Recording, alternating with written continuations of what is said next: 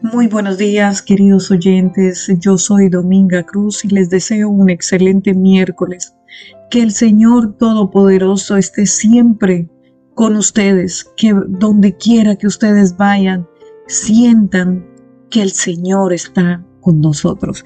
El devocional para hoy, miércoles 29 de noviembre, lleva como título Promesas condicionales. Así que, amados, puesto que tenemos tales promesas, Limpiémonos de toda contaminación de carne y de espíritu, perfeccionando la santidad en el temor de Dios. Segunda de Corintios 7:11. Los corintios necesitaban una genuina relación con Dios para contrarrestar su amor por el mundo.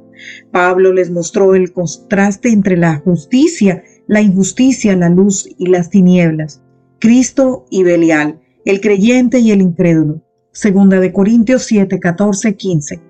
Los motivos a buscar la santidad y a evitar alianzas con los incrédulos que pusieran en riesgo su fe. Que la iglesia vaya al mundo, pero que el mundo no entre en la iglesia. Un barco no se hunde cuando está en el agua, sino cuando el agua entra en él. Pablo animó a los corintios a esperar dos promesas de Dios. La promesa que recibimos y la que adoptamos como hijos. Segunda de Corintios 6:17. Yo seré un padre para ustedes y ustedes serán mis hijos y mis hijas, dice el Señor Todopoderoso. Segunda de Corintios 6:18. Dios cumple sus promesas, pues no es hombre para arrepentirse. Primera de Samuel 15:29. Pero hay condiciones para recibirlas. Salid en medio de ellos y apartaos, dice el Señor, y no toquéis lo inmundo, y yo os recibiréis. Segunda de Corintios 6:17. Apartarse incluye dar la espalda al pecado, buscar a Dios, entrar en la mente para que piense lo que es puro, vigilar los sentidos, eliminar lo que evite la injuria y alimentar los sentimientos con lo que le agrada a Dios. El versículo de hoy enfatiza el perfeccionamiento de la santidad en el temor de Dios. La santidad es una condición para recibir las promesas de Dios y también para verlo. Seguid la paz con todos y la santidad sin cual nadie verá al Señor. Hebreos 12:14. La santidad también es una promesa. Seréis pues santos porque yo soy santo. Levítico 11:45. La verdadera satisfacción tiene un lugar en la vida del creyente que siempre está consciente de que se encuentra en la presencia de Dios. Una santa reverencia ante Dios es esencial para perfección de la santidad. El estar consciente de la presencia divina induce a la verdadera reverencia.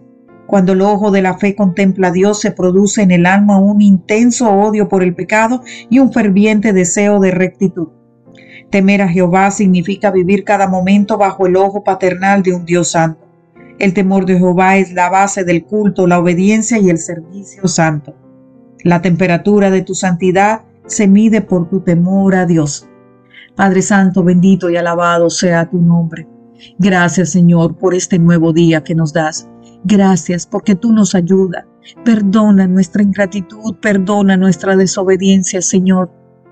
Señor, en este momento que comienza nuestro día, venimos a pedirte la paz, la prudencia, la fuerza. Hoy queremos mirar al mundo con ojos llenos de amor, ser pacientes, comprensivos, dulces y prudentes. Ver por encima de las apariencias que tus hijos, como tú mismo los ves, y si así no ves en cada uno el bien de cada uno, por favor ayúdanos a corregir nuestros pasos. Cierra nuestros ojos a toda calumnia, guarda nuestra lengua de toda maldad, que solo los pensamientos caritativos pertenezcan y solamente tú, Espíritu Santo. Que seas benévolo y alegre, que todos los que se acerquen a mí sientan tu presencia. Revístenos, Señor, de ti y que a lo largo de este día yo irradie tu presencia, Señor. Altísimo, Dios de todo lo creado, verdad infalible en quien nos creó.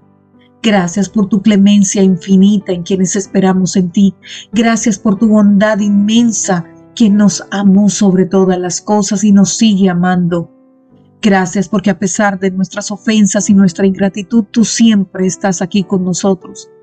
Te damos gracias por habernos creado, redimido, bautizado y conservado, y por todos los que nos has dado tu misericordia hasta el día de hoy, Señor.